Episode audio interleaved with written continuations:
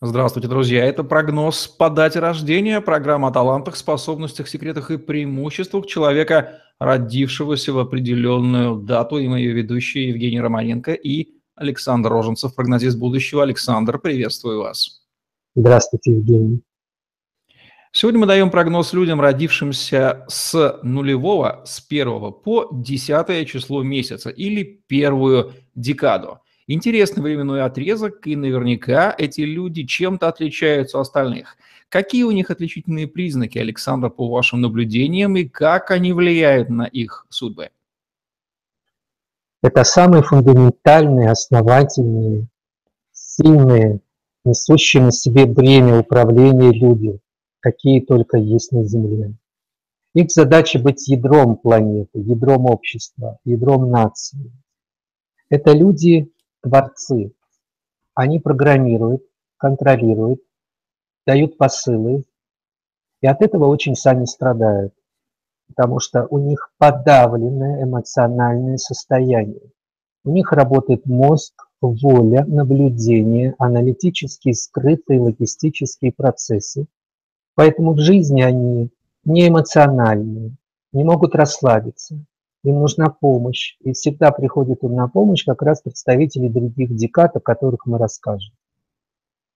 Сталкиваясь с этими людьми, я замечал, что даже в проявлении их чувств они подавляют и сдерживают себя.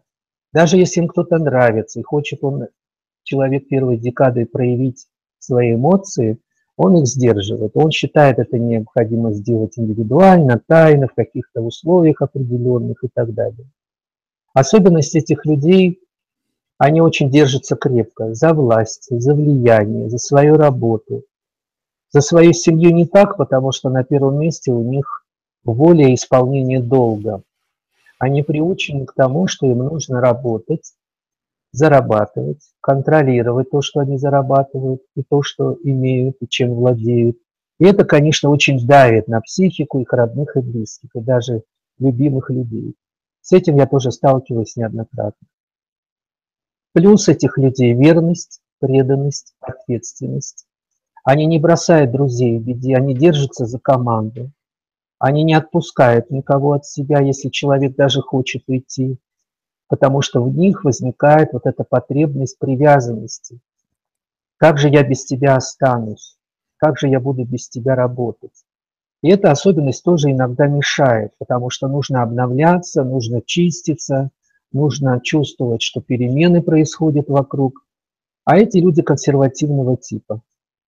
Но, тем не менее, вот это ядро, ядро объединяющее начало, фундаментальное, как постамент для всего остального, их спасает, их выручает. Даже когда им кажется, все пропало, все плохо, нет настроения, они чувствуют свою суть, свой стержень, свое а, вот это внутреннее крепкое начало. Это, конечно, плюс. Женщины первой декады, они, конечно, от этого страдают, потому что мужчинам нужна легкая, эмоциональная, живая, чувственная, переходящая из настроения в настроение, игривая, флиртующая и так далее особо. А женщины первой декады, они вот так же подавлены, они хороши, они следят за собой, прекрасно выглядят, знают цену всему, аксессуарам, одеждам, одежде, смотрят на бренды и так далее. Эта женщина может себя подать, но когда дело доходит до эмоциональных проявлений, даже не интимных, просто в жизни, вот тут возникает проблема. Но зато эти женщины, они очень хорошо себя э, зарекомендовали в карьере, в любой. Юрист это, банкир ли это, учитель ли это, даже тот же врач, ответственное лицо.